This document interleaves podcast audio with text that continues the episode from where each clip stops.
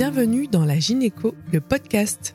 Je suis docteur Laure Enodi, gynécologue obstétricienne depuis 15 ans, et je suis ravie de vous présenter notre toute première saison d'épisodes dédiée à la maternité, la gynécologie et l'obstétrique.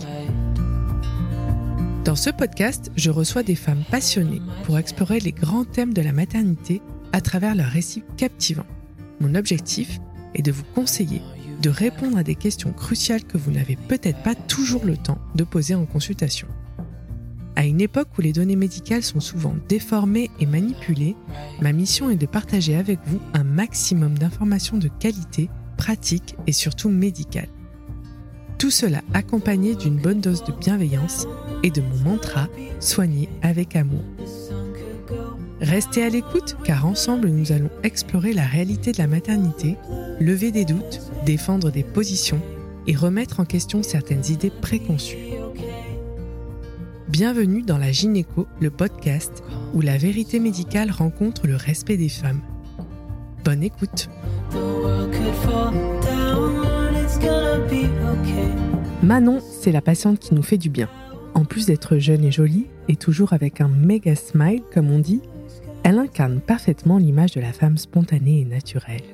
Tout comme sa vie qu'elle partage sur les réseaux sociaux, elle nous raconte sa première maternité qu'elle a embrassée aussi naturellement que naïvement, dans le bon sens du terme, en étant très peu informée du haut de ses 23 ans. Manon a découvert l'histoire d'une maternité et d'une petite Romy qui a fait une entrée fracassante un peu plus tôt que prévu.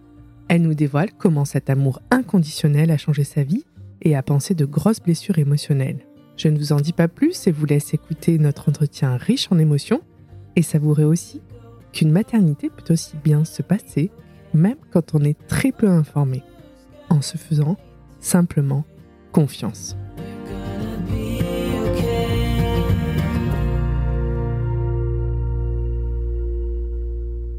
Bonjour Manon, quel plaisir de te retrouver ici.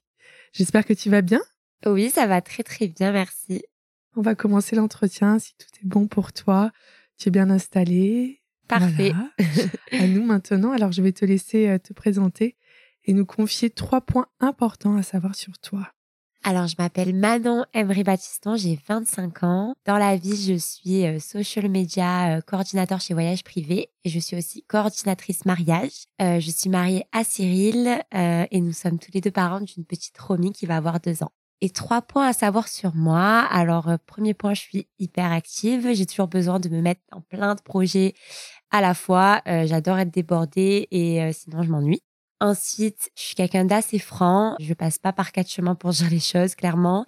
Ça peut me desservir parfois parce que du coup, je suis trop trop cash, même limite gênante. Et troisième point, je suis accro à mon téléphone. Je suis tout le temps, tout le temps avec. Si je pouvais me le greffer dans la main, je pense que je le ferais. Euh, si je ne l'ai pas pendant euh, une heure, je le cherche partout. Enfin voilà, je suis très, très sur mon téléphone tout le temps. bon, tu es en thérapie euh, de téléphone, quoi, en fait. Ouais, non, mais en vrai, c'est si, si je l'utilise, enfin, même si je l'utilise pas, il faut qu'il soit dans, dans mon axe de vision, quoi. Sinon, je, je, suis pas bien, quoi. Bon, au moins, c'est assumé, c'est très bien. Ça. Alors, est-ce que tu pourrais nous dire quelle était ta vision de la maternité et de la famille quand tu étais enfant? Alors moi j'ai une famille, une histoire un peu familiale, un peu compliqué parce que euh, ma maman était jamais là quand j'étais petite. Elle travaillait tout le temps. Euh, du coup, j'ai été élevée euh, par mon père et quand j'étais petite, ensuite mes parents se sont séparés et je suis restée toute seule avec mon père et mon petit frère. Et c'est vrai que j'idéalisais beaucoup les les modèles familiales classiques à l'école quand je voyais les parents venir à deux aux, réunions parents-prof, quand j'allais chez mes copines et qu'il y avait le papa, la maman, j'idéalisais beaucoup ça et je me suis toujours dit bah j'espère qu'un jour j'aurai mon mari, mes enfants, le truc très très cliché mais très euh, enfin c'est ça qui me faisait envie euh, voilà vraiment euh, le cliché de, de la petite famille parfaite moi c'est ce qui me faisait envie. J'ai toujours voulu des enfants, j'ai eu un côté très maternel avec mon petit frère comme ma maman n'était pas là. Et voilà, j'étais animatrice quand j'étais jeune donc pour moi avoir un enfant c'était une évidence. Euh, je savais pas trop à quel âge, mais c'était vraiment pour moi, je me voyais pas ma vie sans faire d'enfant. Du coup, tu as été maman assez jeune, puisque aujourd'hui on dit que la moyenne d'âge, c'est 31 ans. Et toi, tu as été enceinte de Romy à 23 ans, c'est ça? C'est ça, ouais. comment ça s'est euh, passé, en fait, concrètement? Bon, faut savoir que mon mari, Cyril, a 9 ans de plus que moi. Donc déjà, il y a un écart quand même générationnel qui est quand même important. Euh, lui, a, il, avait quel âge Il avait 32 ans. Donc du coup, euh, tous ses amis commençaient à avoir des enfants, son frère. Et lui, bah, ça lui commençait à lui faire envie. Son horloge biologique faisait bim, bim, bim. Et voilà. Et du coup, un jour, il m'a dit, euh, viens, on fait un bébé. moi, j'étais plutôt... Enfin, j'étais en CDI depuis un an.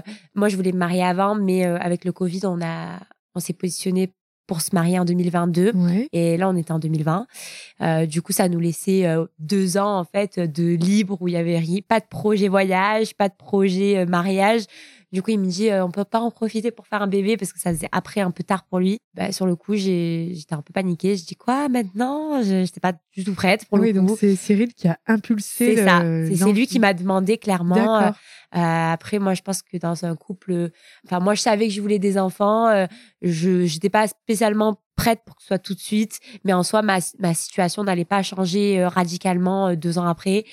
j'avais mon CDI, j'avais pas de projet spécial de tour du monde ou quoi que ce soit. Donc, du coup, c'était plus pour le faire plaisir et pour me dire, bon, ok, bah, euh, c'est pas grave, c'est un peu tôt pour moi, mais je m'adapterai. Oui, tu avais la maturité qui allait avec aussi. Hein. C'est ça. Enfin, je me suis. En fait, je pensais que ça prendrait du temps, que j'aurais le temps de vraiment euh, me préparer à, cette idée de d'enfant. Et, et, puis en fait, je voyais tellement que ça lui tenait à cœur, que lui avait rempli un peu sa part en me faisant plaisir, en me demandant un mariage, parce qu'il savait que c'était important pour moi le mariage. Et du coup, moi, je me suis dit, ben, je peux faire la concession entre guillemets de d'avancer ce projet-là euh, parce qu'en soi, je suis pas pressée.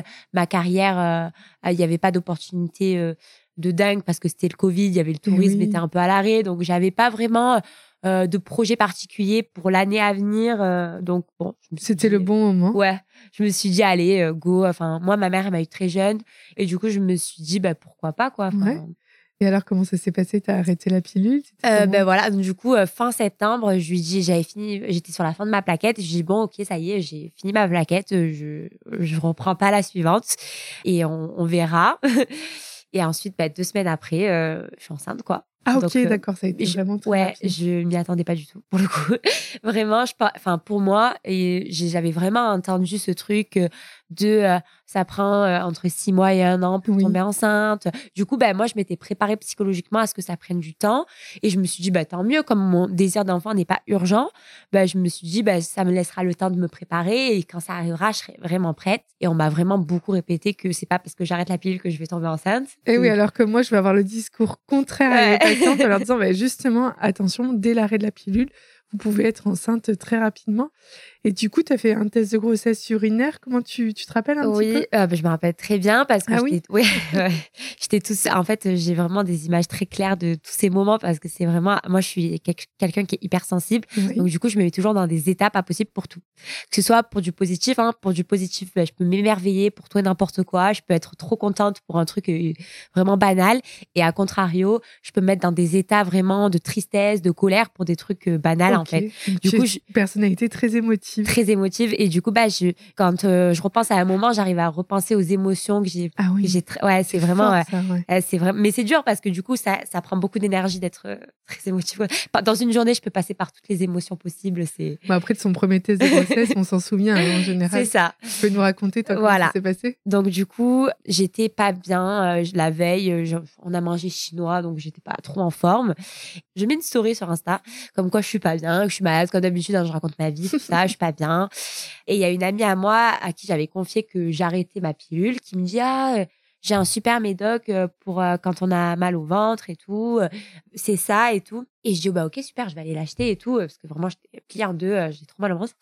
Donc je vais à la pharmacie et elle m'envoie un message, elle me dit par contre fais gaffe, c'est interdit aux femmes enceintes et tout.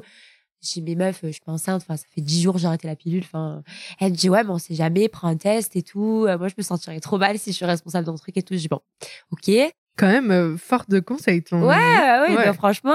Mais euh, vraiment, euh, comme quoi, quand on dit on a une intuition et tout, moi, j'avais aucune intuition pour le coup. donc, du coup, je, je vais acheter ce, ce test, j'achète aussi le médoc et j'arrive à la maison, je regarde pas le, j'ai jamais fait de test de grossesse, j'en ai jamais vu de ma vie et pour autant, je m'intéresse pas au concept du truc, c'est-à-dire je je lis vite fait, je vois une barre pas d'enfant, deux barres de un enfant, ben c'est tout. Je sais pas qu'il faut attendre, qu'il faut Je fais le test, je regarde euh, direct et je vois une barre. Du coup, je me dis bah c'est bon, je suis pas enceinte, allez, mais je prends pas le médoc tout de suite parce que j'étais à la bourre, euh, je sais pas, je devais j'étais en télétravail. Donc du coup, je commence à travailler, je me connecte pour montrer que je suis en ligne et tout euh, au cas où je reçois des messages et tout. Et je retourne dans la salle de bain et là, je re-regarde le test en mode, bah, je suis curieuse quand même, c'est mon premier test de grossesse, c'est rigolo et tout. Et là, je vois deux barres. Et je me dis, non, mais non. Et là, en fait, bah, vraiment, mauvaise gestion des émotions, je me mets à paniquer, quoi. Je me mets, pas, alors que, en soi, c'est un, c'est un choix. J'arrêtais, j'aurais pu me dire, euh, c'est possible. Bah non, euh, panique à bord. Euh, qu'est-ce que je fais? Qu'est-ce que j'ai fait? Pourquoi j'ai fait ça? Du coup, j'ai, j'envoie le test à ma copine. Je dis, regarde et tout. Ça veut dire que je suis enceinte, je crois, et tout. Et elle, pas d'enfant, aucune expertise. Elle me dit, oh, c'est chaud. Ben, va à la pharmacie. Peut-être qu'ils vont te dire un truc. Et donc, moi, j'arrive à la pharmacie. En plus, ben, j'étais censée télé travailler, donc j'étais un peu en stress et tout. J'arrive à la pharmacie, je dis oui, bonjour, en fait, j'ai fait un test euh, et il est positif. Euh, qu'est-ce que je fais? Elle me regarde, elle fait ben, félicitations, madame, hein, vous êtes enceinte. Euh, il y, a, y a rarement de, de faux, des faux positifs, des faux négatifs, oui, mais des faux positifs. là, il faut faire une prise de sang. Donc moi je savais pas du tout prise de sang, je dois faire quoi? Moi pour moi ben, du coup je devais aller euh, prendre rendez-vous d'abord parce que pour une prise de sang, il faut que j'aille voir un médecin eh d'abord. enfin je prends vite je vais vite euh, en fin de journée euh, chez le médecin, j'attends trois heures. Donc là Cyril n'est toujours pas au courant. Non, j'attends trois heures chez le médecin parce que c'est sans rendez-vous pour avoir cette fameuse ordonnance de de prise de sang. Juste je te coupe Manon mais c'est vrai que ce qui est important c'est que souvent vous, pensez qu'il faut absolument, après votre test urinaire de grossesse qui est positif, le confirmer avec une prise de sang, ce qui est vrai, mais vous n'avez pas besoin d'ordonnance pour aller faire cette prise de sang au laboratoire. Vous allez au laboratoire sans prescription médicale, vous demandez un test de grossesse, donc en pratique c'est des bêta-HCG. Euh, tous les laboratoires sont à même de vous les doser même sans ordonnance et ce sera remboursé. Et la petite aparté que j'ai envie de faire, c'est que les HCG, c'est l'hormone de grossesse. Et ce qui est beau, en tout cas, moi, je trouve ça merveilleux, c'est qu'elle est spécifique à cet état de grossesse et qu'on ne peut pas la sécréter à un autre moment de vie, car elle est produite par euh, ce qu'on appelle le chorion, qui est le futur placenta. Et cette hormone participe également, c'est magnifique à savoir, à tous les désagréments de grossesse, et notamment au premier trimestre quand son taux est important. Par exemple, elle serait responsable de la fatigue et de ces fameuses nausées. Donc vive les HCG, mais en tout cas retenez que vous pouvez les faire euh, librement en labo sans prescription médicale. Alors du coup, c'est ce que tu as fait, toi. Donc, euh, toi, du coup, moi, je savais pas. Tu es quand même passé par la case consultation, attendre trois heures, bien sûr. Après, je suis vite allée faire mon ordo et euh, enfin mon ta prise de sang. Ma prise de sang, voilà, il y a tout à côté, le labo, le, médecin. Et après, bah du coup, attendre des résultats. Mais du coup, enfin, ça y est, pour moi, j'étais enceinte. Enfin, comme on m'a dit, il y a rarement de faux positifs, que j'ai pas mes règles, que j'ai mal au ventre. Enfin, pour moi, il n'y avait pas de, de, surprise pour la prise de sang. pour le coup. Euh. Donc voilà, donc euh, nouvelle. Euh... Tu l'as annoncé à Cyril le soir. Ouais, ah bah oui, moi je pouvais déjà, j'avais qu'une envie, c'est de l'appeler. Euh, moi, garder un secret, c'est un truc qui est très compliqué pour moi, surtout à Cyril. Donc du coup, toute la journée, j'attendais que ça qu'il arrive. Je lui ai annoncé le soir, il était trop content. Bah, il s'y attendait pas non plus pour le coup, genre ah. C'est déjà arrivé, bah oui. voilà. Très rapidement. Ouais. Et qu'est-ce que tu as mis en place du coup? Parce que donc on a un test de grossesse positif. Là maintenant, qu'est-ce qui s'est passé? Tu t'es dit, je vais me faire suivre. Tu savais un petit peu les bah, démarches Pas trop. Bah du coup, euh, je voulais pas le dire parce qu'en fait, j'étais, on était en plein deuxième confinement. Donc en fait, moi je voulais vraiment, euh, j'avais, bah, moi je suis très idéaliste, donc je voulais pas annoncer ma grossesse par téléphone. Je voulais avoir une annonce un peu mignonne et tout, donc on l'a gardé pour nous. Donc on l'a dit à vraiment personne à part bah, cette fameuse copine et ma meilleure amie. Mais du coup personne et ces femmes-là n'ont pas d'enfants, donc en fait elles m'ont pas forcément aidée. Et oui. Du coup, bah, mon meilleur ami, euh, Google, euh, forum, enfin meilleur ami, voilà. Donc du coup j'ai essayé de me renseigner sur internet, voir que moi je suis très méthodique, hein, très organisée, donc j'ai un peu pris la grossesse comme un nouveau projet, donc euh, je me suis mis euh, bonne élève, je vais faire mes recherches, euh, voilà. Du coup, il y avait écrit bah, qu'il fallait qu'on pouvait prendre rendez-vous pour une écho de datation. Tout à fait. Donc, ce que j'ai fait, c'est que, bon, déjà, je savais où j'allais accoucher parce qu'il il y a une maternité à 5 minutes de chez moi. C'est un peu une institution ici. Et mon mari est né là-bas, enfin, toute sa famille est née là-bas. Donc, en fait, c'était sûr que j'allais accoucher là-bas. Il n'y avait pas trop de questionnements sur ce sujet-là. Donc, ce que j'ai fait, c'est que j'ai pris rendez-vous, en fait, avec une gynécologue obstétricienne pour une écho de datation. J'ai pas pris de sage-femme, euh, rien du tout. Je suis même pas au courant euh, de ce que c'était en fait une sage-femme. Donc en fait pour moi, grossesse égale gynéco. Et euh, j'ai pris rendez-vous avec avec une gynéco pour une écho de datation. Ok, l'écho de datation effectivement qui peut être fait par un gynéco échographiste, par un échographiste et par une sage-femme qui a le DU d'échographie. Et cette échographie là, elle permet surtout de comme on dit, de dater la grossesse, mais c'est un peu un faux terme parce que c'est surtout une écho qui va permettre de localiser la grossesse, vérifier qu'elle est dans l'utérus, vérifier qu'il y ait un embryon avec une activité cardiaque. Éventuellement, il peut y en avoir deux embryons, voire trois embryons, hein, et vérifier voilà que la grossesse, pour l'instant, elle évolue bien in utero et pas en dehors de l'utérus. On fait un petit tour aussi de vérifier vos, les ovaires, vérifier qu'il n'y ait pas de kyste, ce qui peut être responsable de douleur. Mais c'est une étape qui est importante et souvent vous entendez l'activité cardiaque à cette première échographie-là. Lorsqu'elle est faite après six semaines d'aménorrhée, aux alentours de six semaines d'aménorrhée et demi, il y a l'activité cardiaque de l'embryon qui apparaît. Donc vous avez fait cette écho, tu étais toute seule à cette écho? Oui, j'étais toute seule et vraiment le soulagement quoi, enfin vraiment euh, euh, moi j'étais très stressée, euh, en fait, j'étais stressée parce que je c'est bah, c'est un truc qu'on peut pas contrôler. Et moi comme je suis très contrôle fric ben et surtout que ben tu sens rien au, tout début, tu sais pas euh, s'il y a vraiment quelque chose, tu sais pas. Moi j'avais j'avais regardé comme je disais les forums, le truc qu'il faut vraiment pas faire. Du coup, j'étais au courant du concept de l'œuf clair qui fait que ah du coup, j'avais très peur d'avoir un œuf clair, j'avais très peur qu'il n'y ait pas de cœur. Euh, du coup, ben le fait de, faire cette écho de datation, ben ça me soulage parce qu'il y a vraiment un bébé et son cœur bat quoi. Oui, parce que mine de rien, tu t'informes quand même de ton côté par euh, via les Internet. Donc, comme tu en parles, je vais en parler de l'œuf clair. L'œuf clair, c'est euh, effectivement, ça se diagnostique à l'écho de datation et quelquefois même à l'écho du premier trimestre quand il n'y a pas eu d'écho datation. C'est effectivement l'image d'un sac ovulatoire à l'échographie, mais il n'y a pas d'embryon à l'intérieur. C'est une grossesse euh, qui évolue, donc avec des symptômes cliniques de nausée, de fatigue mais qui n'évoluera pas vers une grossesse viable avec euh, l'apparition d'un embryon plus tard. Elle évolue à son propre compte et bon, la seule, euh, soit elle évolue spontanément vers une fausse couche, une grossesse arrêtée, soit il va falloir euh, nous acter le mécanisme de fausse couche en donnant des médicaments en fonction du terme à laquelle on diagnostique l'œuf clair. Donc toi, tu avais cette crainte-là. C'est vrai que c'est des craintes que ont les mamans un peu plus averties en général, qui ont déjà un passé de fausse couche, de grossesse arrêtée, qui ont peur de l'œuf clair, en effet. Mais bon, c'est intéressant que toi, tu, tu te sois posé ça. cette question. Bon, autant j'étais pas forcément prête pour être maman, mais autant je me suis attachée directement à ce ah bébé qui était dans mon ventre. donc, du coup, je voulais pas le perdre. En fait, je voulais qu'il soit bien. Directement attaché. Et euh, enfin, j'avais pas trop envie de vivre des, des épisodes d'avortement, de fausse couche, de... ces trucs qui me faisaient un peu. Euh, je me suis dit, c'est quand même assez, ça peut être traumatisant. J'ai pas, enfin, déjà que je suis pas très euh, à fond au début dans le projet bébé. Alors, s'il m'arrive un truc comme ça, ça va peut-être me démotiver. Enfin, du coup, voilà, je voulais pas et tu avais des symptômes de grossesse auxquels non, tu pouvais bah, t'attacher bah, C'est ça, le problème, c'est qu'en fait, si j'étais très fatiguée, oui. Euh, limite narcoleptique quoi, mais ah euh, heureusement que j'étais en télétravail, des fois je faisais des petites siestes comme ça. Mais euh, pas de nausées, pas de, j'ai jamais eu mal au sein, euh, les fameux symptômes de grossesse là que les femmes ont mal au, sein, rien du tout quoi, ah. euh, vraiment euh, pas de sensible aux odeurs, pas d'envie. Donc tu pouvais pas te rattacher à des ça. symptômes. Exactement. Donc du coup après c'est quand même, je préfère ça plutôt qu'avoir des nausées pendant trois mois, mais du coup c'est vrai que tu te sens pas enceinte, tu sens rien dans ton ventre. J'ai pas pris de ventre ni de poids, enfin surtout au premier trimestre. Donc du coup j'étais comme si de rien n'était quoi. Ensuite vous avez fait l'écho du premier trimestre qui se fait aux alentours de entre 11 semaines aménorrhées et 13 et 6 jours.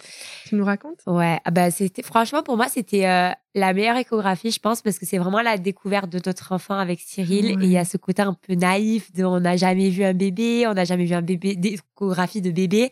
Du coup, là, c'est vraiment un bébé comparé à l'écho de datation où c'est un petit haricot, un petit point. En fait, là, c'est vraiment un vrai bébé bien formé.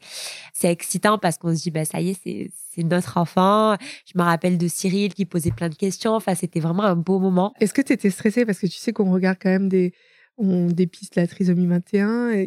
J'étais de toute façon, à, chaque écho, j'avais un petit mal au ventre, un petit coup de stress. Donc j'espère que tout va bien aller. Je pense que on est toutes comme ça parce qu'on connaissais les enjeux. Oui, bah oui, oui je, je, mais ça allait, enfin pas vraiment en fait.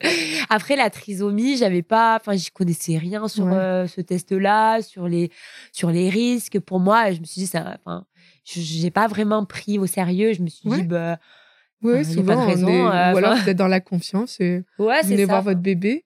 Moi, du moment en fait où j'ai su qu'il y avait un cœur, ça, après j'ai arrêté d'avoir ce gros stress. Je me suis un peu laissé porter. Euh, j'étais pas, enfin, je me suis dit ça sert à rien de stresser. Euh.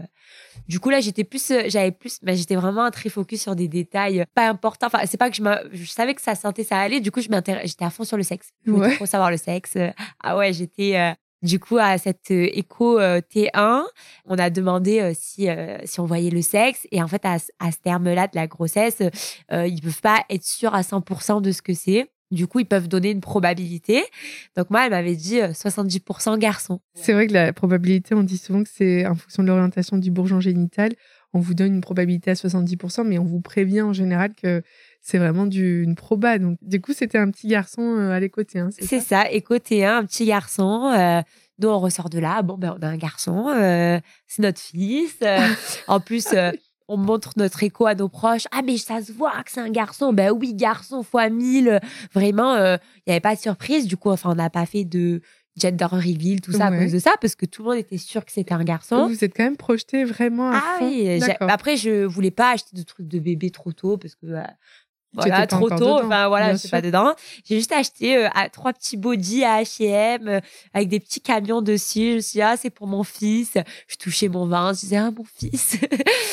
et je, ensuite, je suis revenue euh, un mois après pour une écho de contrôle parce que moi, j'avais des échos tous les mois avec, avec ma gynécologue. Ouais. Alors c'est vrai qu'il y, y, a des suivis qui sont différents. Il y a des suivis en fonction de où vous êtes suivi. Vous pouvez avoir, soit vous pouvez avoir les trois échographies obligatoires pendant la grossesse écho du premier trimestre, deuxième trimestre et troisième trimestre.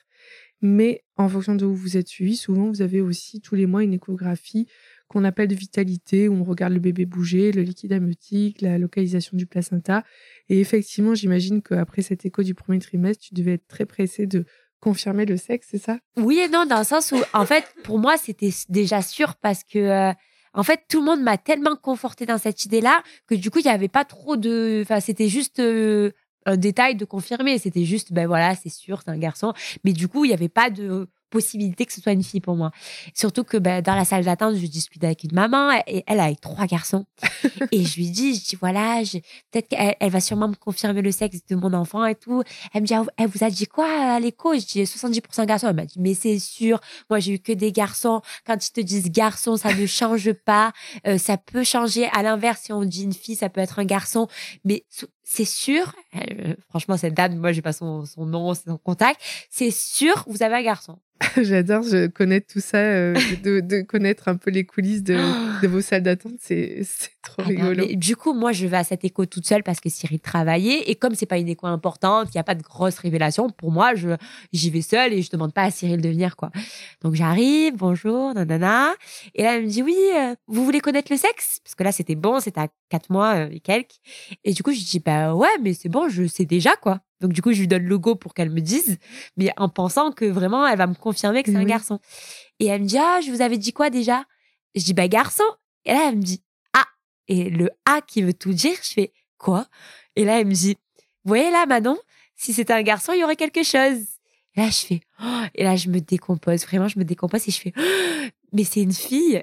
Et là, elle me voit me décomposer. Elle me dit, mais vous êtes pas contente? C'est bien une fille, non? Et là, je dis, oui, c'est trop bien, mais je mais en fait, je m'y attendais tellement pas que du coup, bah, j'apprends cette nouvelle, je suis toute seule, je suis sans Cyril, et genre, j'ai l'impression qu'on m'a changé le bébé que j'avais dans le ventre, quoi. C'était, c'était fou. Et je suis ressortie de là, j'étais un zombie, je me dis, mais qu'est-ce que je, waouh, qu'est-ce que je fais? Il y a tout qui, enfin, je me suis dit, je peux pas appeler Cyril, lui dire ça par téléphone, il va être choqué. Et du coup, j'ai gardé pour moi. Euh, ça a ah été trop dur de garder pour moi. Du, côté de la gynéco, j'imagine qu'elle devait être euh, mal à l'aise parce que même si pour nous, ça n'a pas d'importance en soi que ce soit une fille ou un garçon.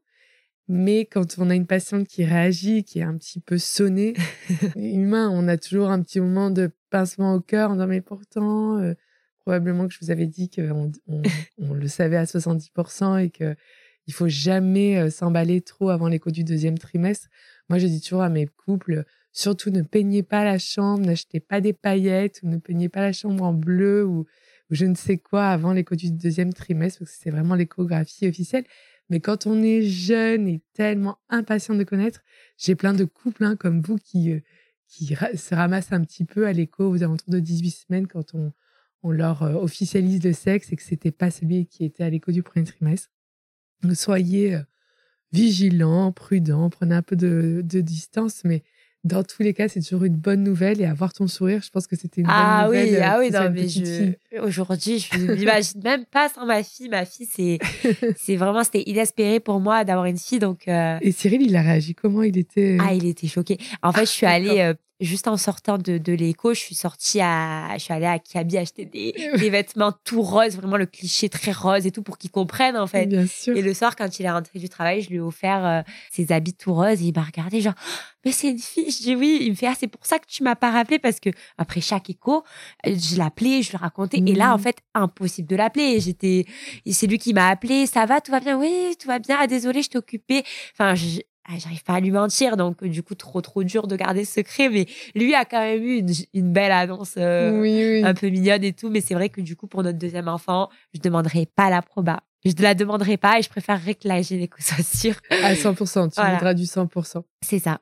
Et qu'est-ce que tu as prévu euh, pour la préparation à l'accouchement? Donc, toi, tu t'es suivi à la maternité où tu allais accoucher. Tu voyais euh, ta gynéco une fois par mois, si j'ai bien compris. C'est ça. Et est-ce que tu avais envisagé de faire autre chose ah, mais je, Non, je m'y connaissais. En fait, je connaissais rien du tout.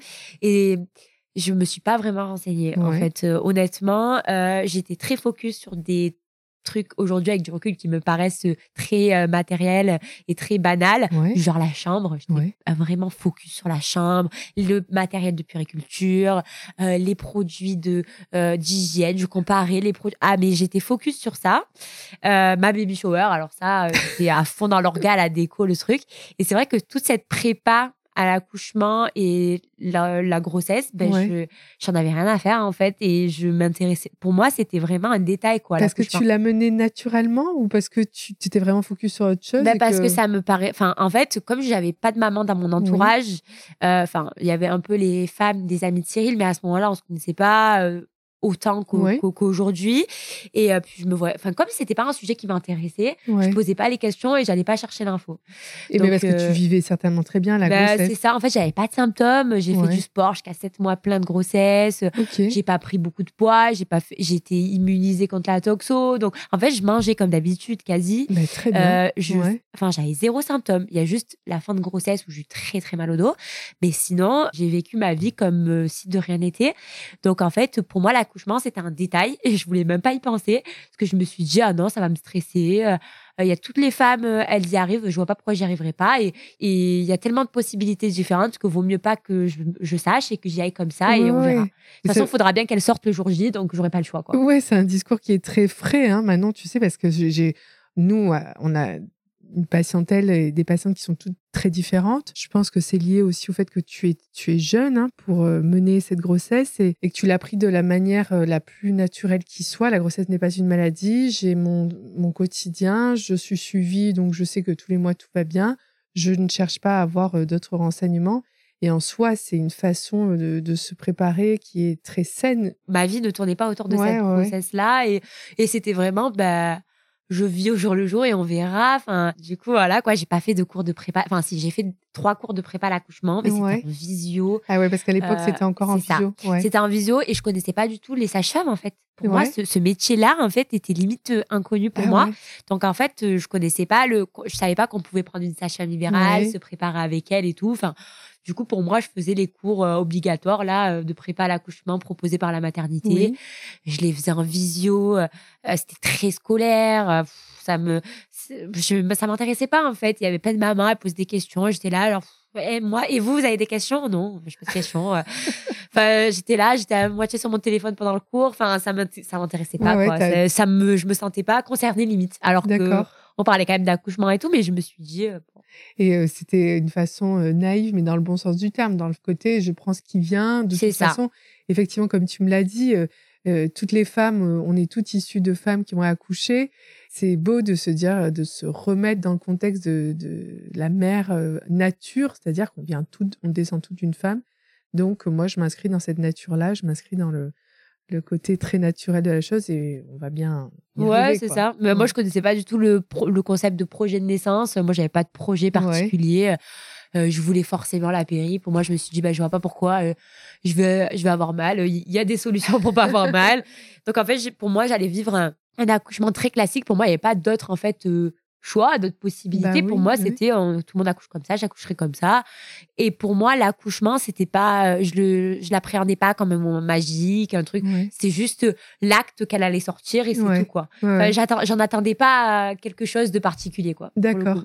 Et tu disais que pendant ta grossesse, tu avais fait du sport? Ouais, c'est ça. J'ai fait du. Bah en fait, j'étais, j'étais, mais je suis encore un peu, mais un peu moins. j'étais très très sportive euh, avec mon mari. On faisait des du CrossFit, des trucs très cardio, très fitness et, et je m'entretenais vachement. Et du coup, pour moi, il était inconcevable d'arrêter. Enfin, surtout qu'il n'y avait pas de contre-indication avec la grossesse. et que je me suis dit que ça limiterait. Moi, j'ai un rapport à mon corps qui est très dur dans le sens où, en fait, euh, je, je supporte pas si j'ai, si j'ai du poids en trop. Euh, j'ai vécu avec, avec, des hommes, en fait, qui sont très sur le physique. Si j'ai le malheur de grossir, c'est oula, t'as grossi. Enfin, en ah fait. Ah oui, on te laisse pas de. C'est ça. Après, enfin, moi, je le suis avec moi-même, du coup, maintenant. Et en fait, pour moi, j'aime pas le poids en trop, j'aime pas. Enfin, j'avais vraiment, et c'est ce que j'avais peur pour ma grossesse. J'avais peur de trop grossir, d'avoir plein de kilos de grossesse. Donc, je me suis dit, bah, déjà, le sport, c'est la santé, ça m'entretient. Et en plus de ça, ça va sûrement limiter euh, ma prise de poids. Donc, euh, jusqu'à ce que je pouvais, euh, bien sûr, j'ai adapté mes mouvements, mais jusqu'à ce que je pouvais, j'en ai fait. Quoi. Ouais, très bien. Ça, c'est un bon exemple. Hein. Maintenant, c'est vraiment, nous, on encourage le sport pendant la grossesse.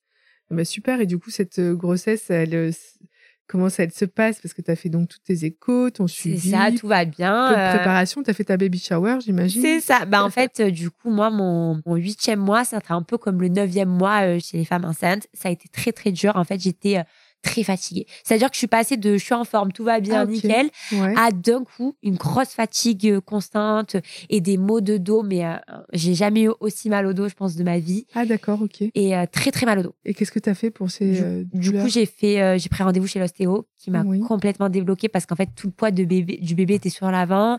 Elle avait pas trop de place en fait. Du coup, elle me tapait dans les côtes. Enfin, du coup, le fait de faire un rendez-vous chez l'ostéo, ça m'a libéré en fait de l'espace. Mais oui. Et c'est ça qui a fait un peu aussi descendre bébé parce qu'en fait, elle a été bloquée et ça l'a, ça l'a débloqué, quoi. Et du coup, tu te sentais mieux après cette séance Ouais, je me sentais carrément mieux. Pour les lombalgies euh, de fin de grossesse, on, franchement, on vous conseille au moins une séance d'ostéopathie. Éventuellement, on peut vous prescrire des massages dorso-lombaires.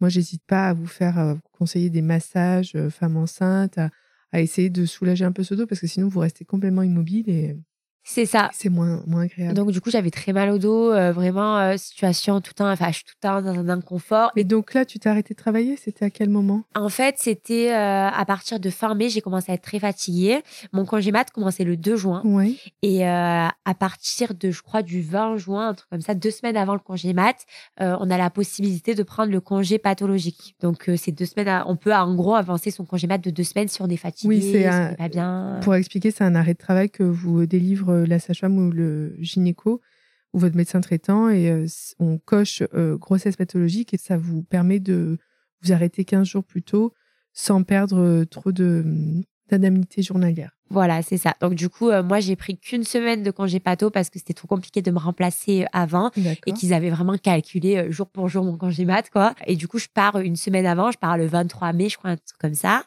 j'avais ma baby shower le 30 mai, donc je me suis dit c'est trop bien l'organe, ma baby shower, tout ça, vraiment toujours à fond dans ce projet-là avec du recul qui est inutile, mais c'est pas grave. C'était le clou de ta grossesse. Ah ouais, c'est ça. C'est mais moi j'organise tout le temps des fêtes quoi. J'ai organisé mon mariage toute seule. moi j'ai une passion pour l'organe des fêtes, la le truc. Je, j'adore recevoir. Donc, du coup, c'est vrai que pour moi, c'était euh, mon projet passion, organiser ma baby shower. Voilà. Et du coup, bah, mai, euh, j'arrête, euh, enfin, je prends mon congé bateau parce que je suis très fatiguée.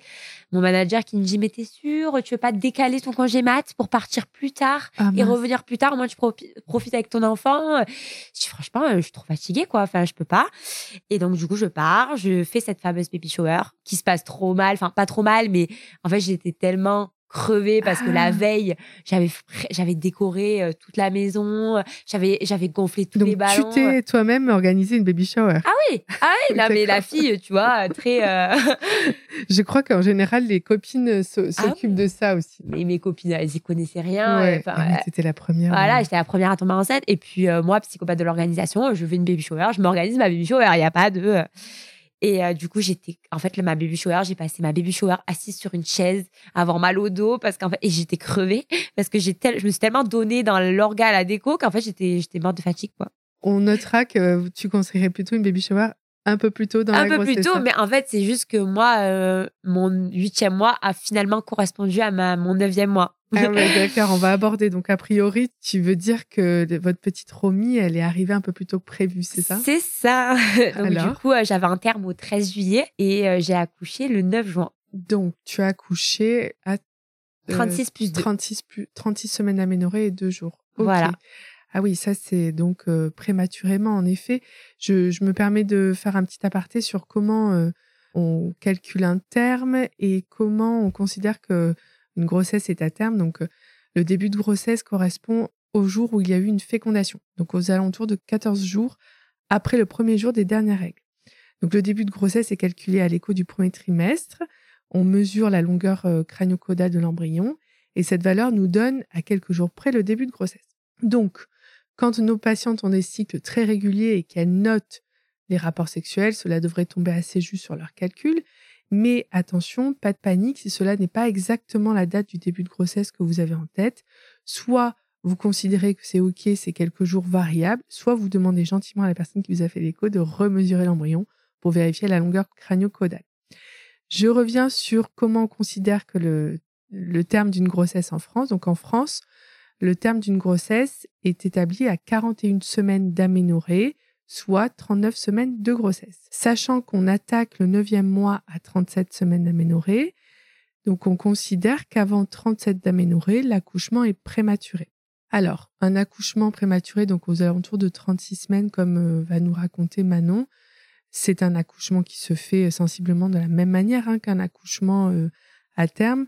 On prévoit juste, euh, si on a le temps, de faire une antibioprophylaxie, c'est-à-dire que la patiente reçoit des antibiotiques pendant le travail pour euh, prévenir les infections materno-fétales. Et le pédiatre de la maternité est avisé de la présence de cette maman et du bébé qui est euh, en route, euh, en tout cas avant 37 semaines. Et en fonction de l'adaptation néonatale, c'est-à-dire de l'enfant à la naissance, comment il se comporte, ainsi que de son poids, le couple mère-enfant peut être hospitalisé dans une unité, alors kangourou de préférence, c'est-à-dire qu'on ne sépare pas la maman et le bébé, ou alors le bébé peut être aussi surveillé en unité de néonatologie pour surveiller la température, la saturation.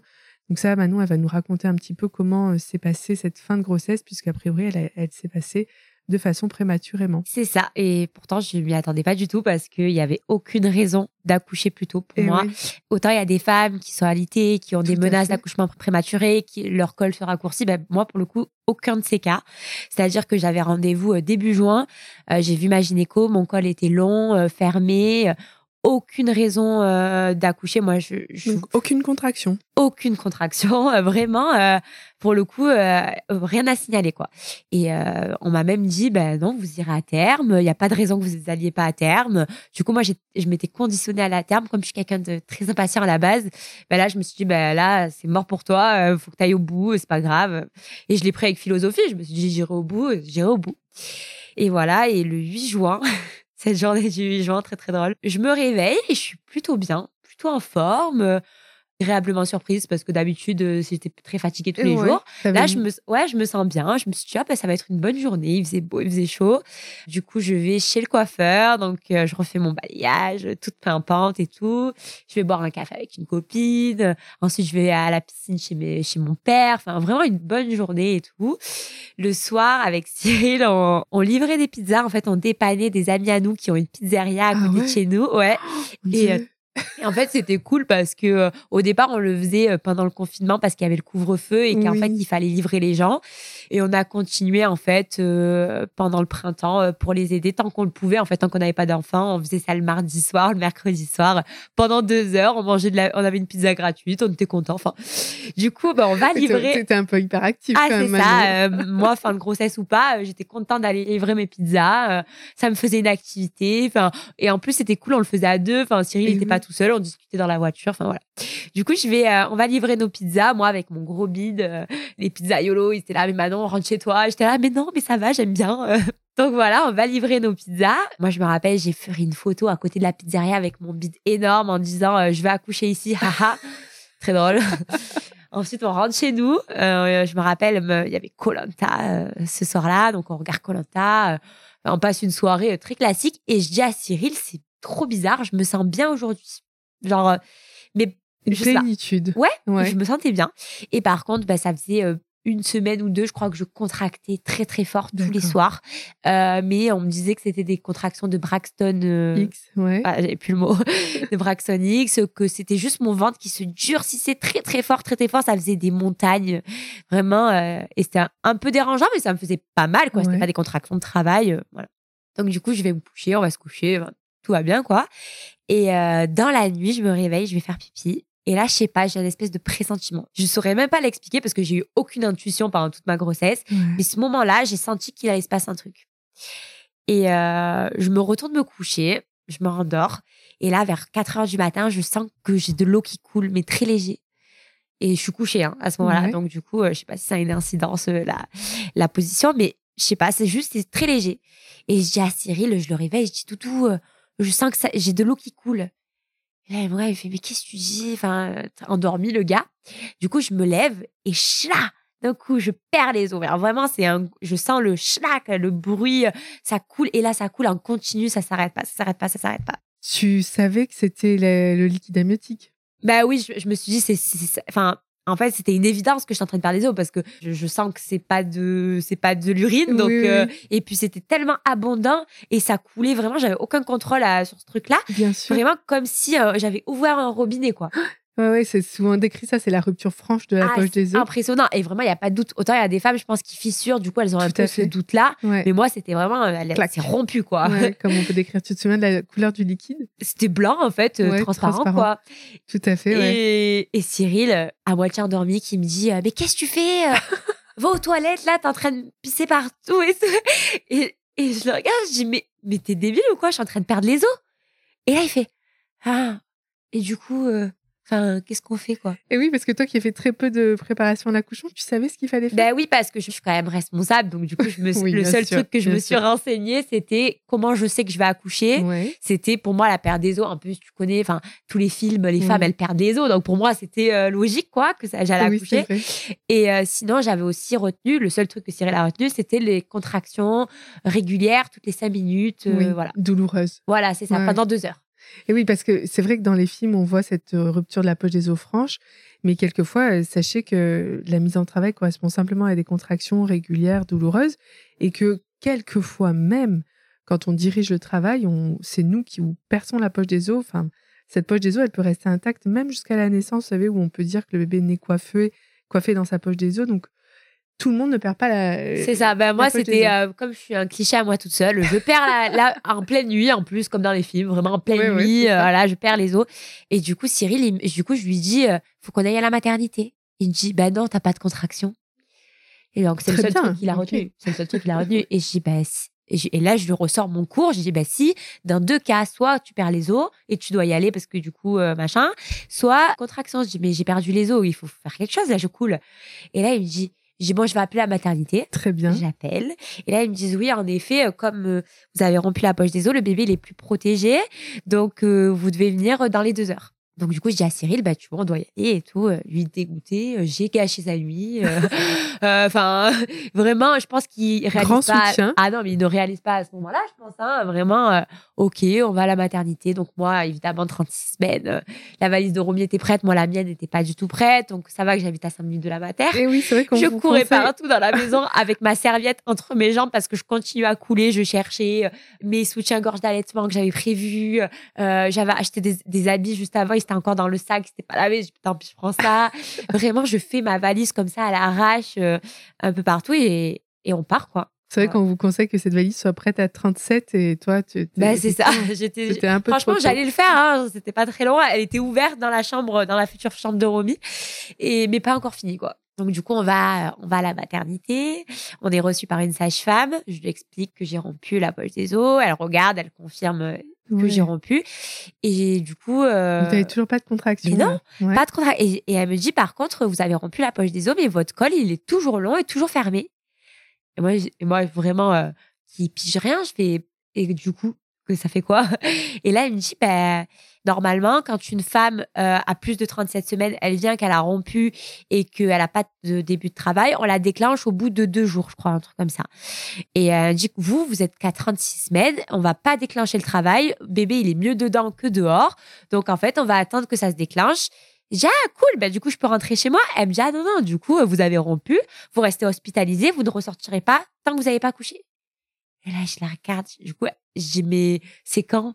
Elle me dit, ah, ben ça, ça dépend de votre bébé. Elle me dit, pour le moment, euh, il y a au- aucun début de travail en vue.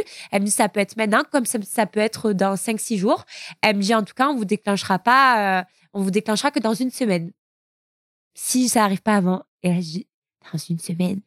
Et je calcule une semaine plus cinq jours et je me dis je vais faire plus de dix jours à la maternité. Il y a pas de réseau. On se souvient que je suis accro à mon téléphone. J'ai c'est pas de visite parce qu'il y a le covid. Je dis mais qu'est-ce que je vais faire pendant dix ah je suis dégoûtée.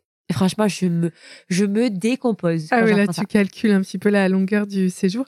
Alors, pour revenir sur la rupture de la poche des os euh, avant 37 semaines, c'est vrai qu'on ne va pas euh, déclencher, sauf s'il y a des critères infectieux. Parce que, comme tu l'as dit, la poche des os protège des infections materno-fétales. Et une fois qu'elle est euh, bah, rompue, le, risque, c'est la chorioamniotite, c'est l'infection de l'œuf.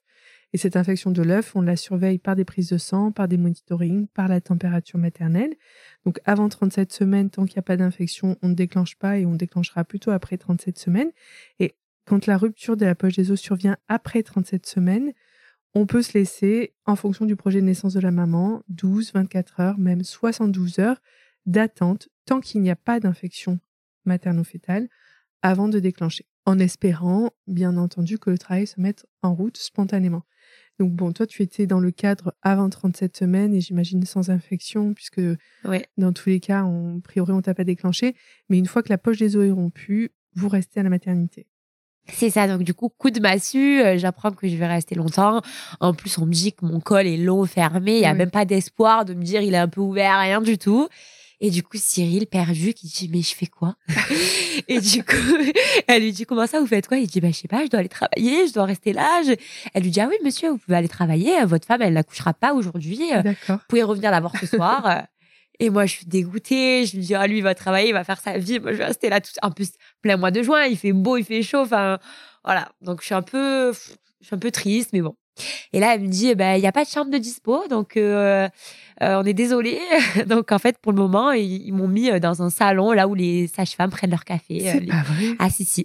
Bon après c'est- j'étais bien euh, installée, j'étais dans un canapé, euh, j'avais une prise, mon téléphone, du réseau, ça captait bien euh, à cet endroit-là. Donc euh, Donc, elles t'ont fait attendre dans leur, euh, leur office Dans leur le temps qu'une chambre se libère. Exactement, voilà. La maternité était saturée. Ah oui, euh, et du coup, il fallait attendre qu'il y ait un départ. Je crois que le- les départs, euh, c'est un peu comme à l'hôtel. euh, C'est avant midi, je crois, un truc comme ça. Donc, il fallait que j'attende un peu ces eaux-là. Bon, tu l'as pas mal vécu, cette attente? Non, ça allait. Mais par contre, je me suis dit, elles m'ont dit, reste, restez assise, restez couchée. Enfin, il faut pas bouger, quoi. Et moi, je me suis dit, non, mais en vrai, il faut que j'essaye d'accoucher. Enfin, il faut que j'essaye de déclencher le travail quand même. parce que je vais pas attendre. Non, mais en vrai, psychologiquement, je me dis, je préfère, il faut que j'essaye de gagner un ou deux jours. En fait, pour moi, je me dis, bon, ça va pas être aujourd'hui. Mais peut-être ça peut être dans trois, quatre jours. Enfin, plutôt que 7, c'est toujours mieux.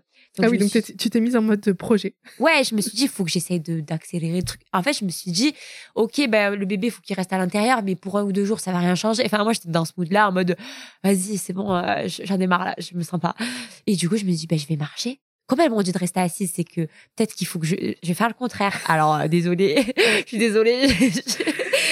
Bon, après, marcher ou pas marcher, est-ce que c'est ça qui t'a vraiment mis pas. Mais en déclenché tout mais cas, elles m'ont dit de rester assise, je l'ai pas fait. j'a- J'adore connaître l'état d'esprit des patientes quand on leur dit une chose et qu'elles se disent pas non, moi en fait, j'ai envie d'accoucher, je vais réduire un peu mon- la durée de mon séjour, j'ai pas de réseau, j'ai pas de chambre. Écoutez, Ah mais je pouvais pas dire aux sages-femmes, bah non, je vais marcher en fait. Du coup, je l'ai fait en douce euh, quand elles étaient pas là, je marchais et quand elles arrivaient, je me rasseyais vraiment comme une enfant quoi pour le coup alors que enfin, c'est c'est c'est mon bébé, c'est Bah, c'est moi qui m'endanger toute seule entre Bien guillemets. sûr, elle, elle s'en fiche en fait, mais bon, vraiment comme une enfant, euh, je me suis dit je vais marcher. Voilà, je sais pas, j'ai eu une révélation, il fallait que je marche. Je me suis dit Donc peut-être fait des va. kilomètres pendant cette journée-là? mais non, mais même pas. En fait, j'ai faisais le tour de la salle de café, en fait. Ah Euh, oui, je marchais un peu. Je me disais, peut-être ça va l'aider, ça va la lancer un peu.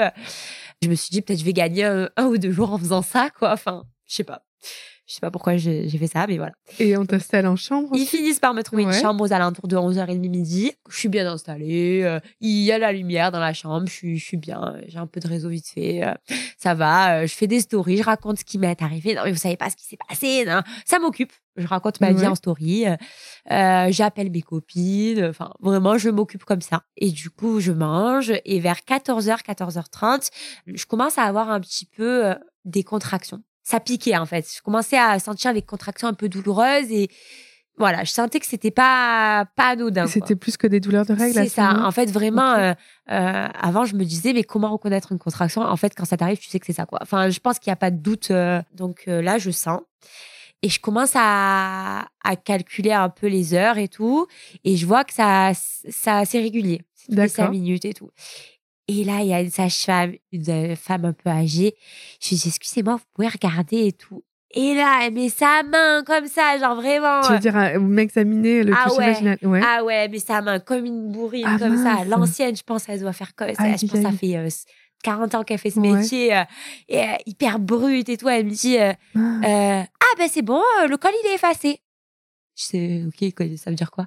Elle me dit Bah du coup, vous allez, coucher, vous allez accoucher aujourd'hui. Donc il avait perdu toute la longueur. Ouais, plus de longueur. Mais il n'était pas ouvert. Ok. Il était juste effacé. Ah oui. Et du coup, je dis Ça veut dire quoi Et tout? Elle me dit Ah ben vous allez sûrement accoucher aujourd'hui. Elle me dit Prévenez votre mari. Ouais. vous l'appelez, vous le préparez. Elle me dit, lui dites pas de venir, ça sert à rien parce que ça va prendre vraiment beaucoup de temps pour euh, pour que ça s'ouvre. Donc euh, c'est pas son arrivée, elle est pas obligée d'être imminente quoi. Elle me dit, je vais prévenir l'anesthésiste pour vous faire le rendez-vous parce que ça va se passer euh, là là. Enfin, Qu'est-ce que tu ressens à ce ben, moment-là j'hallucine et là je culpabilise. Je me dis, ah non, j'ai marché dans ma chambre, peut-être c'est ça qui a déclenché et tout. Je dis bon. Au moins, c'est bon, je vais pas rester. Enfin, je suis soulagée, mais en même temps, je suis stressée. Je me dis, ça y est, c'est le Ça moment. Ouais. Genre, en fait, je pense que j'ai trop souhaité à ce que ça arrive et ça y est, du coup, euh, le karma, quoi. Voilà. Et il n'y a pas Cyril, je suis toute seule, donc je l'appelle, je dis coucou et tout. euh, euh, C'était pour te dire, mon col, il s'est effacé. Donc, du coup, euh, je vais accoucher aujourd'hui. Ah ouais, et tout. Je dis, ouais, mais il faut pas que tu partes maintenant parce que ça peut prendre beaucoup d'heures pour se s'ouvrir et que, en fait, il finissait à 18h, c'était 14h. Enfin, on n'allait pas empêcher sa journée de travail. Enfin, ça servait à rien qu'il vienne trop tôt, quoi. Je dis, bon, euh, voilà, mais tiens-toi prêt, euh, ça peut arriver, quoi. Ah oui, d'accord. Une pensée à Cyril qui a dû travailler hyper sereinement ce C'est jour-là. ça, ouais, Ouais. enfin. Donc voilà. Et j'ai mal, j'ai mal au ventre. L'anesthésiste vient, c'est rapide le rendez-vous. Parce Euh, que tu n'avais pas fait ta consulte anesthésie. Ah ben non, elle était dans la semaine, je crois. Et oui, bien sûr. Donc bon, vous inquiétez pas, si vous ratez la consultation anesthésie, les anesthésistes, ils sont toujours à même de vous en faire une le jour J. quoi. C'est ça. Donc du coup, je fais. euh, en plus, j'avais mon rendez-vous Doctolib que j'ai dû annuler après. hein. Pourquoi vous annulez? Bah, J'ai accouché, c'est bon, c'est là en fait. Et du coup, je fais le rendez-vous anesthésiste. Et là, je commence à avoir les vraies contractions qui font mal. Et je suis toute seule dans ma chambre et je, je suis trop énervée d'être toute seule. Ah Et- j'ai oui. personne euh, à qui soulager vrai. ma douleur. Et là, j'ai cette pauvre dame des repas. Je suis désolée si vous m'entendez. Je pense pas que vous vous rappelez de moi, mais euh, elle vient pour me demander mes repas de la semaine. Et en fait, je, je suis, je suis énervée, j'ai mal et, et je suis là, dis excusez-moi là, j'ai- franchement, je pas le temps là. Je voyez pas que j'ai mal. Et ben, du coup, je regrette parce que j'ai mangé des trucs que j'aimais pas toute la semaine. Avec le recul, j'aurais préféré choisir mes repas à ce moment-là. Ouais, elle est pas arrivée au bon moment, mais c'est Ah vrai ouais. que, comme tu le dis, euh, se mettre en travail seule. J'étais seule en fait. dur, et, ouais, euh, et du coup, genre, je. Mais est-ce que tu as pensé à appeler la sage-femme du service Ben, pour du coup, je l'ai vienne- appelé. Ouais. Je l'ai appelé après parce que je, vraiment, je commençais à avoir mal et je voulais pas regarder et tout. euh. Et là, elle me dit Ah, ben c'est bon, vous êtes prête en une demi-heure. Ah ouais. Ah, c'est bon, vous êtes prête pour la péridurale, on va vous descendre en salle de naissance. Quoi? Et- Ok, et donc ça allait assez vite. Et tu- te souviens de comment tu gérais les contractions? Enfin, tu savais Ben, comment ben, faire euh je- En fait, j'étais couchée sous monito, Oh là. donc j'avais ouais. pas de façon de gérer. Ah euh, oui, donc là, t'étais plus. euh, je subissais subi. quoi ouais, je subissais j'avais pas de technique en fait Euh, et puis même si j'avais eu des techniques j'en connaissais pas en fait aujourd'hui avec tous les renseignements que j'ai eus je Ouais. saurais peut-être le faire Ouais. mais là en fait j'étais couchée je subissais en fait Ah j'avais ouais. mal donc là elle m'annonce qu'en fait je suis prête pour la péri on passe de vous allez accoucher aujourd'hui mais dans longtemps à vous êtes prête pour la péri on va vous descendre En salle d'accouchement. et là ouais Ah ouais. et là, panique, parce que Cyril est à euh, euh, 40 minutes euh, d'ex et qu'il faut qu'il vienne et que j'arrive, je, je veux pas faire la, la piqûre toute seule et que ça m'angoisse de vivre tout ça toute seule et que je- du coup, je lui en veux de pas être là alors que c'est pas sa faute, quoi. Bien Enfin, sûr, là, plein d'émotions, en fait, sûr. qui. Je, je sais plus comment gérer, je suis triste, j'ai envie de pleurer, genre, euh, je suis, je suis déçue. Tu enfin, trouves des ressources du coup à la maternité ou vraiment ben non, en fait, tout le monde était occupé. Et comme Ah je suis là. pas une père, enfin, je suis pas en urgence et tout, on me laissait seule dans cette chambre et je suis toute seule, quoi. Je suis toute seule dans cette chambre et, J'ai beaucoup de compassion pour ce que tu as vécu. Et du coup, ben, je, je l'appelle, j'appelle Cyril, je dis voilà, il faut que tu viennes tout de suite. euh, ils vont me descendre dans la salle de naissance. euh, j'ai, peur, j'ai la péridurale toute seule. j'ai, ils vont me mettre la péri, il faut que tu sois là, quoi. Donc du coup, lui, il fonce euh, vite. Hein, moi, je l'appelle toutes les cinq minutes en lui disant mais t'es où? Oh là là. là Euh, Je lui crie dessus. Enfin, en fait, c'était mon défouloir le fait de l'appeler. Eh oui. Parce qu'en fait, je, je, je pouvais pas me défouler sur quelqu'un qui avait personne. Moi, surtout pas sur du personnel qui est là pour me soigner. Donc, Ouais. je vais surtout pas euh, leur transmettre ma mau- mauvaise humeur.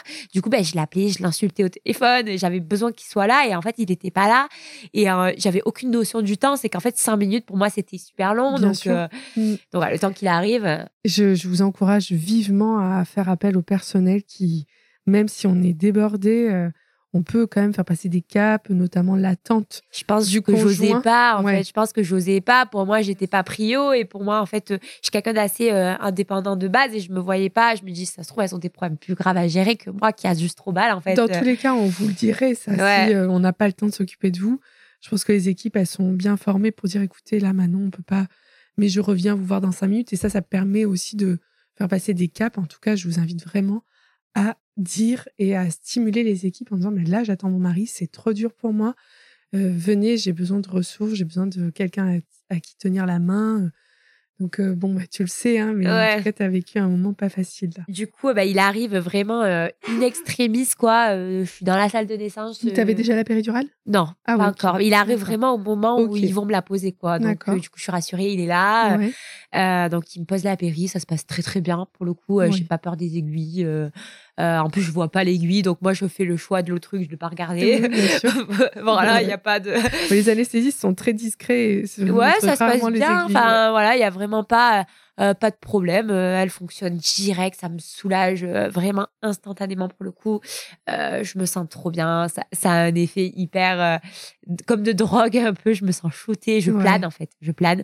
Mais du coup, ça fait vraiment du bien parce que je pense qu'avec la douleur après d'un coup, cet effet euh, de tranquillité, c'est cool. Et donc là, tu rejoins, Cyril te rejoint Voilà. et vous savourez ce moment-là de Ben, en soulagement. Ouais, on savoure et on est là, ah, trop cool, on va voir notre enfant, c'est fou, on est un peu excité. Enfin, je me rappelle de cette euh, ambiance un peu euh, de d'excitation, de joie, ouais, Ouais. d'euphorie, de oh là là, elle va arriver bientôt, mais c'est fou.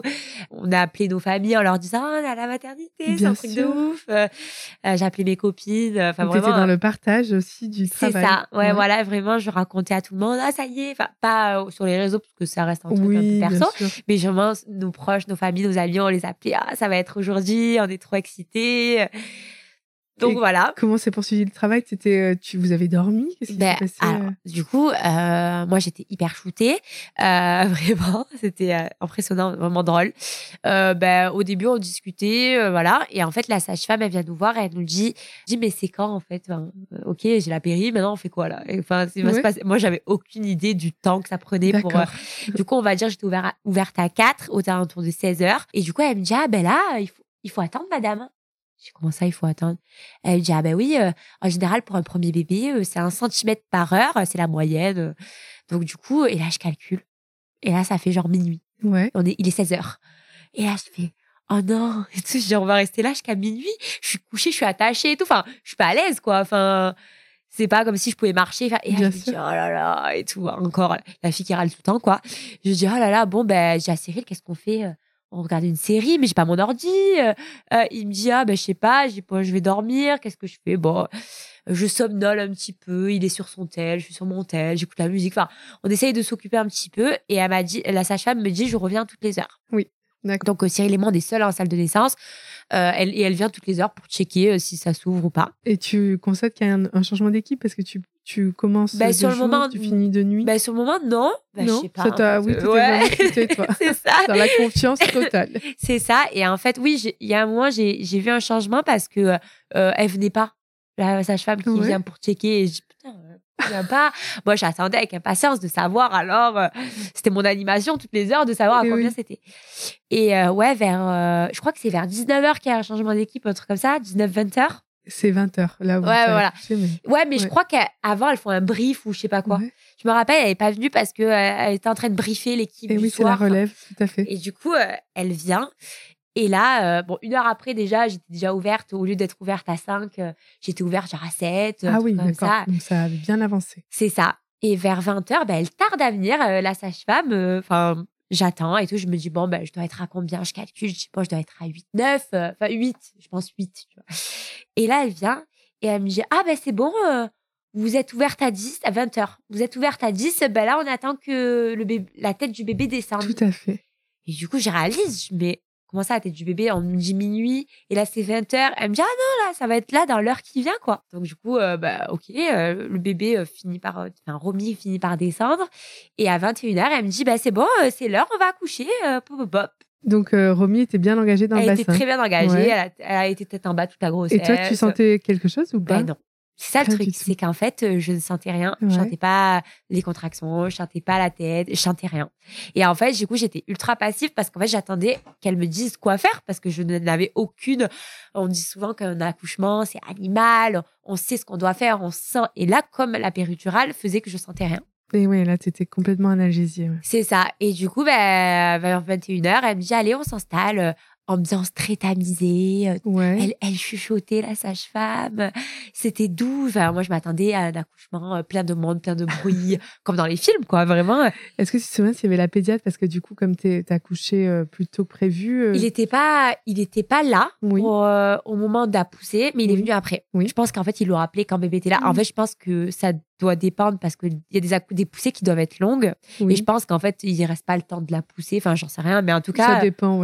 en tout cas, il n'était pas là sur le moment, mais il était là dès que bébé est arrivé. Et du coup, je me souviens qu'à chaque contraction, elle le voyait par rapport à son monito, elle me disait pousser. Et du coup, je poussais de toutes mes forces. Et au bout de trois poussées, donc en cinq minutes, j'ai eu cinq minutes d'accouchement. En cinq minutes, elle était là.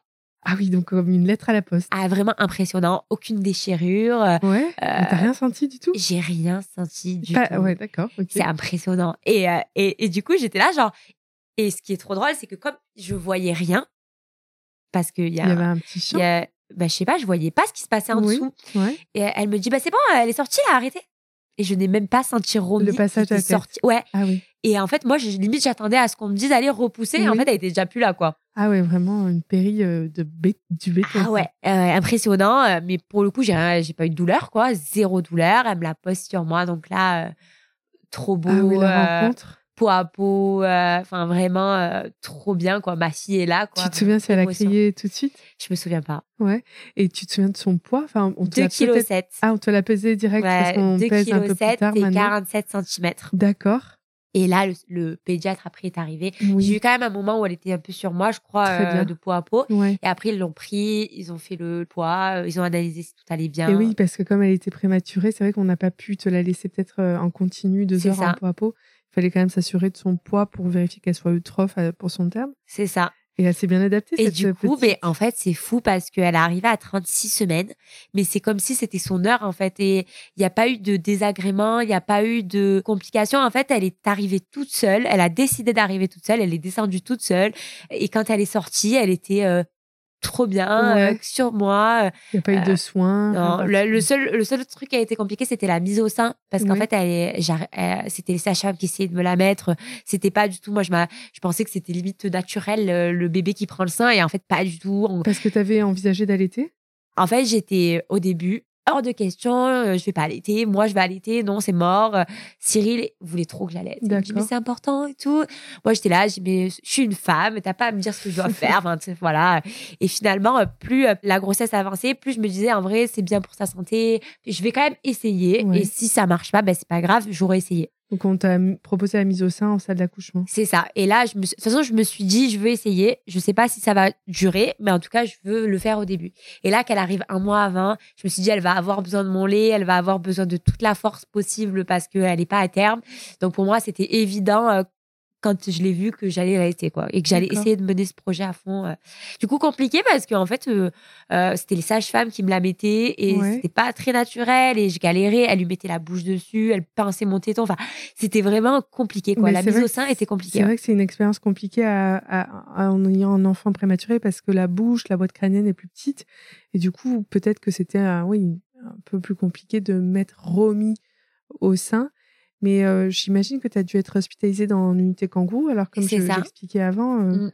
Et qu'est-ce que tu pourrais nous raconter? Comment elle était surveillée sur un matelas chauffant? C'est ça, elle avait des câbles en fait, mais ça n'a pas duré longtemps, ça a duré que 24 heures. Elle avait des câbles qui étaient reliés à sa, à son landau euh, et à elle en fait. Et du coup, euh, ce qui est trop bien, c'est que vraiment on n'a pas été séparés, on est restés ensemble euh, tout le long. Et en fait, il y avait juste un contrôle qui était un peu plus poussé que sur des accouchements à, à, terme. à terme. Il y a surveillance, surtout la surveillance de la température corporelle de l'enfant. Donc c'est ces petits capteurs dont tu parles sur le, un matelas chauffant. Et c'est bien que, tu, que vous n'ayez pas été séparés, ça c'est vraiment formidable. Non, mais c'est ça. Et en fait, ça s'est déroulé comme finalement un accouchement classique, comme, une, comme si elle était à terme. J'avais une très grosse pression sur le poids.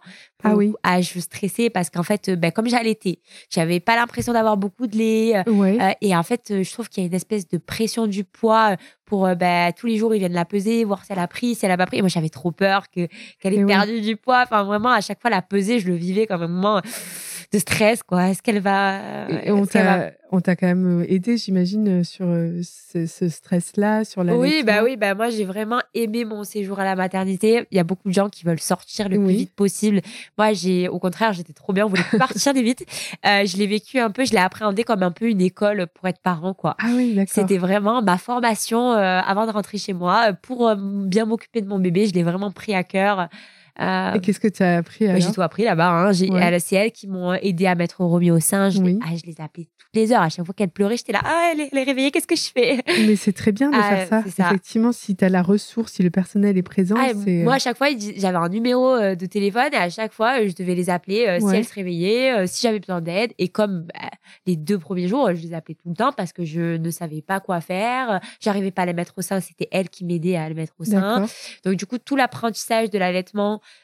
bah, c'est à la maternité que vraiment j'ai appris. Ensuite, bah, il y a eu bah, le bain, la formation du bain, la formation. moi, je prenais des notes sur tout, ah sur comment enfin, comment habiller son bébé, comment mettre la couche. Enfin, c'était vraiment une formation. Quoi, Et c'était rassurant pour vous d'avoir. ça. ah bah oui, c'était super rassurant parce que moi, je me suis dit, si je me lâche dans la nature avec un nouveau-né, je sais pas comment faire. Et comment vous êtes rentré à, à la maison à, à quel... Cinq jours. On est resté cinq, jours. On est resté cinq jours.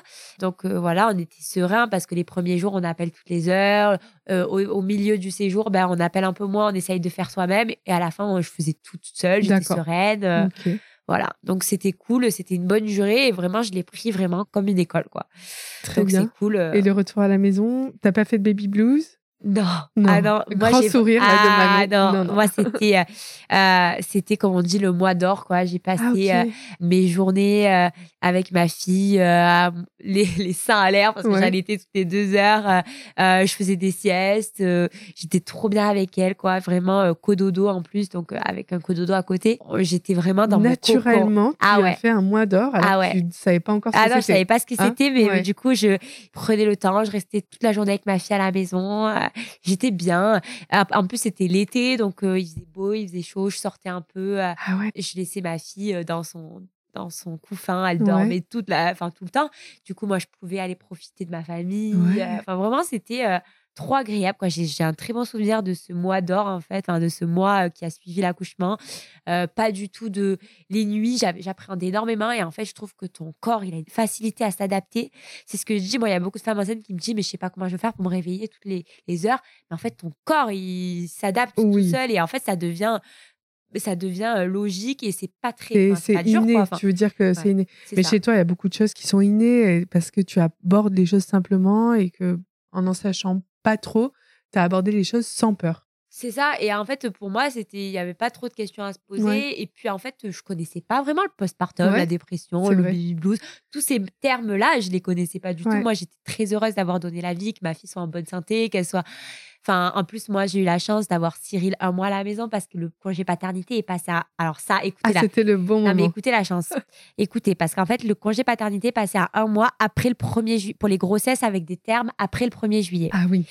Moi, elle est née en juin. Donc, si j'avais eu un terme en juin, euh, il n'aurait pas eu ce mois de maternité, mais comme mon terme était en juillet, il avait quand même le droit, malgré le fait qu'elle soit née en juin. Et mais il a eu, alors du coup, il a cumulé. Euh, Avec des vacances ah et tout, donc il a eu euh, en tout 28 jours de congé pater, mais il est resté un mois et demi avec moi à la maison. Super. On était tous les trois. lui gérait pas mal, du coup, la bouffe, le ménage. Moi, j'avais juste à être posée avec ma fille à l'été. Enfin, en fait, c'était trop cool, quoi. Il n'y avait pas de ce moment de et comme j'avais été bien formée entre guillemets à la mater c'était ouais c'était euh, évident. Enfin je sais que l'allaitement ça peut faire peur mais moi c'était la facilité parce que j'avais que ça à faire. J'avais pas de stress de quel lait euh, euh, quel truc combien de doses en fait c'était le truc le plus naturel possible. J'avais rien à préparer enfin c'était trop bien quoi. Bah oui oui tout à fait on envisage l'allaitement comme ça heureusement que ça en fait moi je l'ai vécu l'allaitement comme un truc pratique Très et bien. économique aussi parce que ça coûte rien quoi enfin et tu l'as allaité longtemps, Romy? Sept mois exclusivement. Ah oui Ouais, après, ça a été un peu compliqué euh, au passage du travail parce que jusqu'à euh, à quatre mois, elle est, elle est, partie en crèche. Donc, tu as repris le boulot quand? J'ai accouché le 9 juin, j'ai repris en octobre. Et en fait, euh, la reprise du travail, très compliquée parce que je suis passée en tir allaitement, du coup.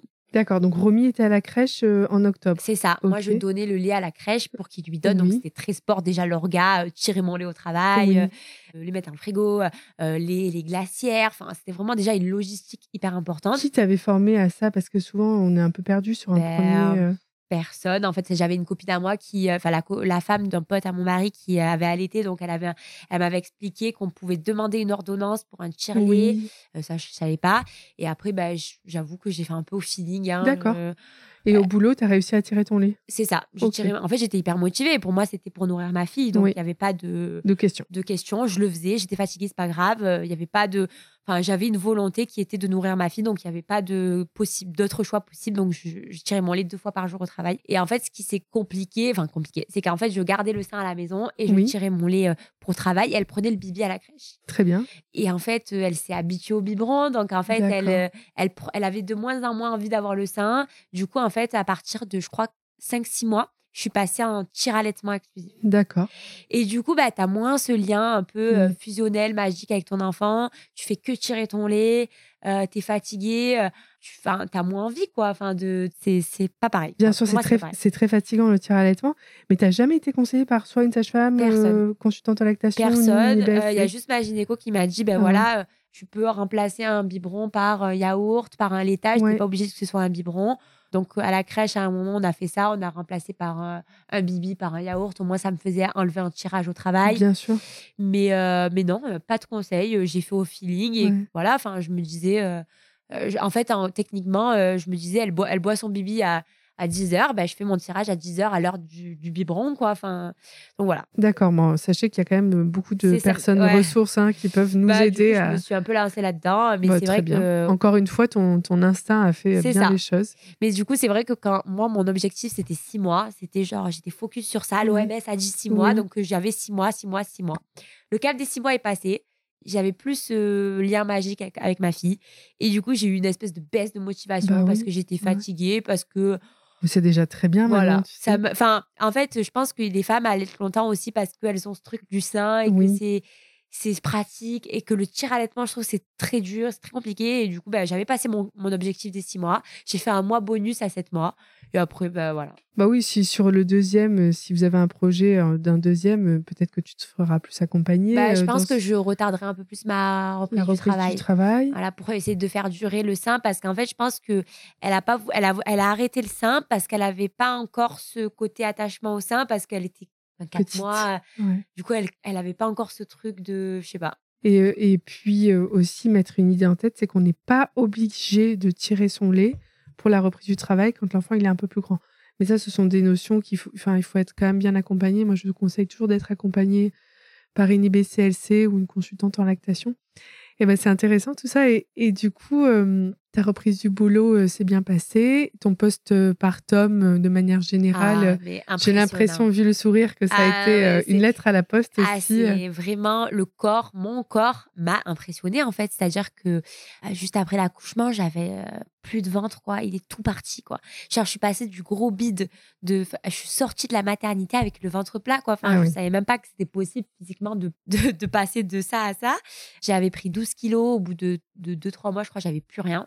En fait, j'ai perdu 10 kilos limite d'un coup quoi. Enfin après l'accouchement. c'est ça. Euh, donc du coup il me restait 2-3 kilos euh, pendant l'été. Et après l'été j'avais plus rien. Et l'allaitement j'ai l'impression que l'allaitement ça fait brûler des calories. Et euh, j'étais bah, aujourd'hui je suis limite plus fine qu'avant bébé quoi ah donc ah oui. vraiment impressionnant le poids j'ai tout perdu j'ai eu aucune le seul truc que j'ai eu, qui était que je connaissais pas du tout, c'était les hémorroïdes, qui a été un peu compliqué. Ah oui, d'accord. Euh, donc ça, les hémorroïdes, elles sont sorties après l'accouchement? Ouais, après à la poussée en fait. Et du coup, je connaissais pas. Donc. Euh, tu connaissais pas du tout? Bah non. Je pensais que c'était une maladie un peu pour les personnes âgées et tout. Enfin, je connaissais pas du tout le concept des hémorroïdes. vraiment, c'était. Euh, ok, bon, les hémorroïdes, c'est sûr que c'est un, un, concept, c'est quand même une, un symptôme qui est très fréquent pendant les grossesses, extrêmement fréquent après une poussée, un accouchement. Mais on peut quand même soulager avec euh, traitement médicamenteux, de l'acupuncture, euh, tu sais, des, bouées euh, ou des protections hygiéniques très fraîches, glacées pour un petit peu bah, supprimer l'œdème. Je me préparerai pour bébé 2 pour ça parce que du coup, j'ai été surprise. J'ai pas eu de.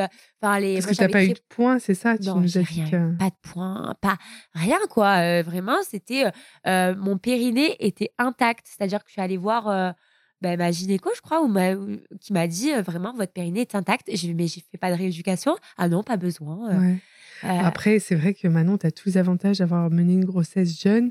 Tu as une récupération qui est beaucoup plus rapide. Physiquement, tu te remets très vite. Tu as eu la chance d'avoir un petit bébé et d'accoucher très facilement. donc, pas de déchirure. C'est ça. Bah, et je pense qu'en fait, si je m'étais préparée, peut-être que je me serais préparée au pire, alors qu'au final, j'ai eu que des trucs cool et que des trucs. C'est vrai. Mais du coup, c'est un mauvais pré... Enfin, du coup, je m'attends à avoir un truc parfait euh, pour l'autre aussi. bah écoute. Mais, euh, mais voilà, ouais, j'ai vraiment eu un postpartum vraiment de rêve avec euh, bah, autant sur le côté physique, mais aussi psycho, où vraiment, je me suis directement. Et autant, j'étais pas prête à être maman. Euh, la grossesse, je ne m'intéressais pas au fait d'être maman, que du moment en fait, où elle est née, ça a été ma priorité, ma vie, ma, je me, comme si, en fait, vraiment, euh, je suis devenue maman le jour où elle est née et cet instinct maternel, c'est vraiment, c'est comme quoi il faut vraiment s'écouter parce que tout ce que je fais aujourd'hui avec elle, c'est au feeling. Et euh, il y a une espèce de, ouais, de, de force qui, qui fait que quand elle est là et que, enfin, c'est vraiment, euh, je me suis révélée, quoi. Ah oui, j'entends ça. Je vois que tu. Ah non, mais je. Il faut voir les yeux que tu ah as en parlant de euh, cette maternité. c'est vraiment. Et pourtant, euh, je sais que j'ai eu des messages, des gens, des, des commentaires du genre, mais pourquoi euh, tu fais un bébé Il faut que tu profites de ta jeunesse. Faire un bébé à 23 ans, mais qui fait ça Ah oui. Ouais, et vraiment. Tu as eu des commentaires sur ton âge? Ouais, bah ouais, bah, énormément. En disant, et surtout au travail, quand je disais ah ben j'ai un enfant, ah mais t'as, as 24 ans, t'as un enfant, t'as 25 ans, t'as un enfant, euh, ah euh, du genre, enfin toujours étonné et toujours des, ah ouais non mais moi je veux profiter, mais en fait euh, vous savez même pas à quel point je profite, je, je profite à 1000% de ma fille, c'est-à-dire qu'en fait j'ai l'impression que ma vie elle a commencé depuis qu'elle est là, ah c'est que rien n'est contrainte, donc en fait je profite autant de ma vie que qu'avant, même plus, parce qu'en fait, euh, elle apporte du bonheur au quotidien, dans les petits moments en fait de vie, font qu'aujourd'hui, bah, c'est que du love. Bah, aujourd'hui, tu te réveilles, euh, tu as des câlins, des bisous, des mamans, je t'aime. Bah ouais, c'est tellement mieux que de se réveiller seul. Euh, et oui. c'est fou. Ça t'apporte énormément d'amour. C'est ça. Et en fait, les gens, ils pensent vraiment que quand enfin, avoir un enfant, ça va arrêter ta vie, qu'il faut que tu profites avant d'avoir un enfant. Mais enfin, je comprends pas du tout ce, ce, genre de discours parce qu'en fait, tu peux très bien profiter en ayant des enfants. Ta vie, elle s'arrête pas à ta maternité, au contraire.